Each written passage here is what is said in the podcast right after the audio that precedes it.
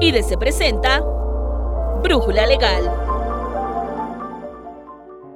Es primordial para el sector patronal conocer las consecuencias laborales y en materia de seguridad social que trae consigo la defunción de un colaborador, pues existe una carga poco conocida y que debe ser atendida cabalmente por las empresas. En este capítulo abordamos las prestaciones laborales que podrán acceder los beneficiarios del trabajador tras su muerte y las obligaciones patronales ante el IMSS por parte de los patrones. Soy Nancy Escutia y te invito a quedarte con nosotros.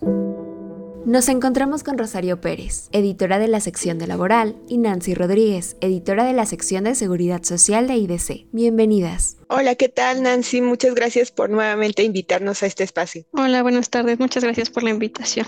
Para iniciar, ¿el fallecimiento de un subordinado afecta la relación de trabajo? Sí, este suceso irreversible, sin importar su origen, da lugar a la conclusión de la relación laboral y genera obligaciones de pago de finiquito a los beneficiarios del extinto empleado. ¿Quiénes tienen derecho a reclamar al patrón algún pago por el deceso del colaborador? Las personas que tienen derecho a reclamar algún pago al empleador del trabajador fallecido son la viuda o el viudo, los hijos menores de 18 años y los mayores de esta edad si tienen una incapacidad, así como los hijos de hasta 25 años que se encuentran estudiando en algún plantel del Sistema Educativo Nacional.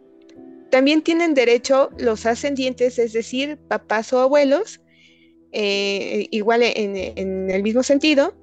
Y además cabe precisar que a falta de cónyuge superstite, tiene derecho de pago la concubina o concubinario, entendiéndose como tal a la persona con quien el trabajador vivió como si fuera su esposo durante los cinco años que precedieron inmediatamente a su muerte o con la que tuvo hijos. Asimismo, tienen derecho las personas que dependían económicamente del trabajador. Para que puedan hacer el reclamo al patrón de algún pago, es necesario que quienes crean tener el carácter de beneficiario legal deban acudir al tribunal laboral competente para iniciar el procedimiento para procesar respectivo. Esto a pesar de que el empleado hubiese manifestado en su contrato laboral o mediante una adenda de aquel a determinada persona como su beneficiario. ¿A qué prestaciones laborales podrán acceder los beneficiarios del trabajador tras su muerte?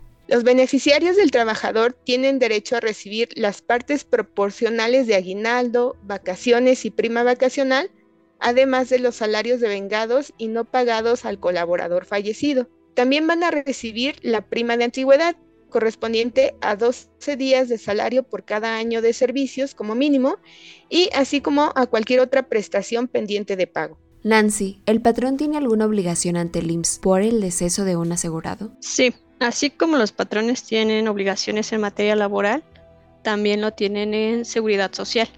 Independientemente de cuál fue la causa de la muerte del trabajador, la empresa tiene la obligación de informar al Seguro Social la baja de esta eh, o de este trabajador dentro de un término de cinco días hábiles siguientes a aquel en que ocurra la muerte. Esta baja la va a gestionar a través de IMSS desde su empresa, que es mejor conocido como ITSE, y cuando va llenando el aviso afiliatorio, al momento de llegar al apartado de causa de baja, la opción que tendrá que indicar es la de defunción. Si un empleado incapacitado temporalmente fallece, ¿el empresario tiene que comunicar su baja hasta concluir el periodo de la incapacidad? No. En este caso, en el momento en el que fallece el subordinado, se origina una causal para la terminación de la relación laboral. Entonces el patrón tiene que comunicarle al IMSS la baja de este, igual dentro del término de cinco días hábiles siguientes en que ocurrió la muerte, y no se tiene que esperar hasta que concluya el certificado de incapacidad. ¿Por qué? Este certificado de incapacidad temporal para el trabajo lo expide salud en el trabajo precisamente para hacer constar que el subordinado no puede brindar sus servicios por determinado tiempo para que justifique sus faltas ante su empresa y para que durante ese lapso logre recuperarse. Entonces, al fallecer, ya no hay nada que pueda tutelar este documento. ¿Cuáles son las prestaciones del IMSS a las que pueden acceder los beneficiarios de un trabajador por su deceso?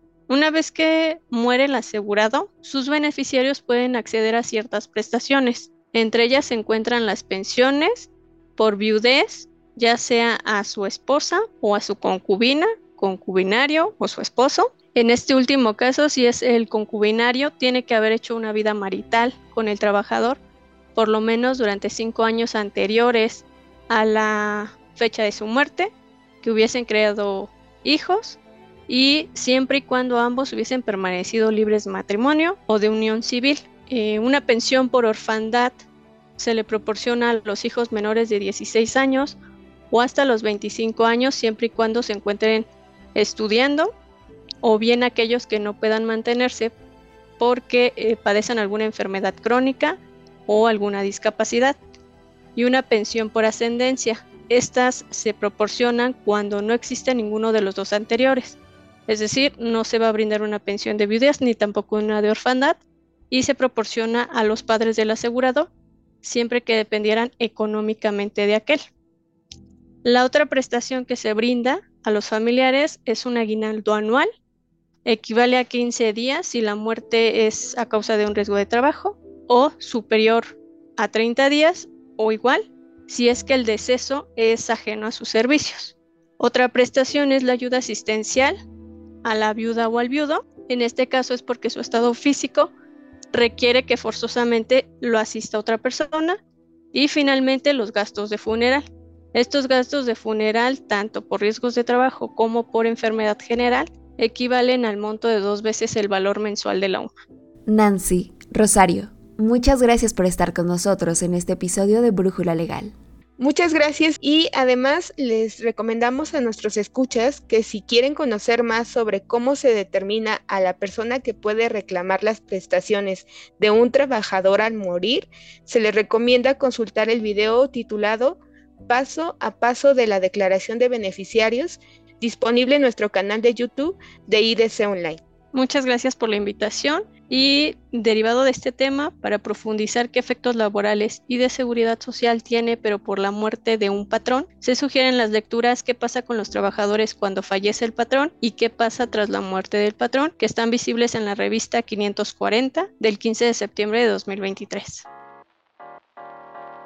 En IDC tenemos una gran cantidad de especialistas que aportan sus opiniones y respuestas a los principales temas legales que ocurren en México y en el mundo. Comparte este contenido y ayuda a que todos tengan una solución a esa duda fiscal, laboral, de seguridad social o jurídica que los aqueja. Si tienes más dudas sobre este y otros temas, nuestro servicio de consultoría, que es exclusivo para suscriptores, está disponible de 8 a.m. a 5 p.m. de lunes a jueves y de 8 a.m. a 3 p.m. los viernes. Si aún no cuentas con tu edición digital, ¿qué esperas? Nuestra fuerza de ventas ya está esperando tu llamada al 55 50 89 58 30. Agradecemos en producción y realización a Alan Morgan. Nos escuchamos en la siguiente Brújula Legal. Se despide Nancy Scutia.